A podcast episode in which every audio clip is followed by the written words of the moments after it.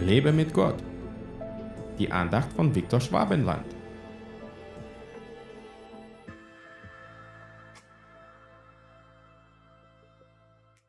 Ich taufe euch mit Wasser zu Buße, der aber nach mir kommt, ist stärker als ich, so dass ich nicht würdig bin, ihm die Schuhe zu tragen.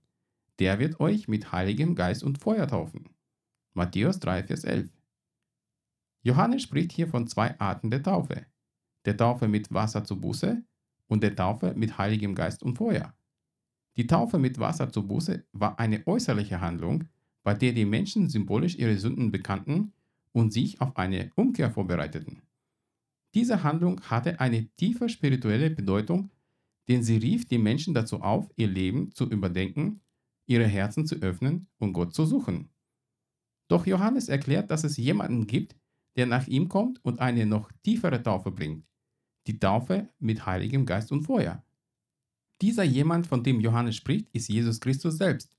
Er ist der Messias, der Erlöser, der gekommen ist, um die Menschheit von ihren Sünden zu erlösen.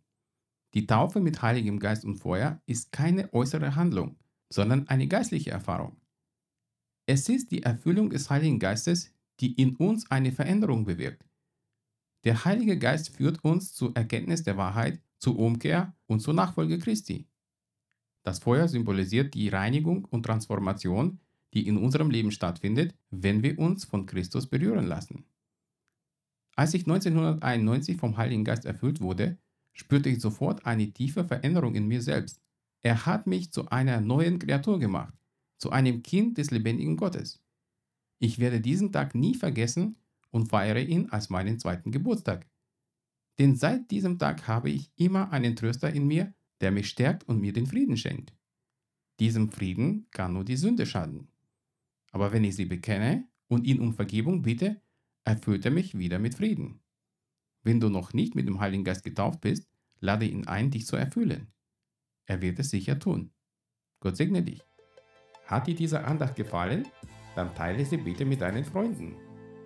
Ich würde mich sehr freuen, wenn du mich finanziell unterstützt, damit ich meine Andachten und andere christliche Inhalte im Internet kostenlos anbieten kann, damit der Segen Gottes weiterfließt. Infos dazu findest du unter www.viktorschwabenland.de-spende. Fühl dich frei und lass uns gemeinsam das Reich Gottes bauen.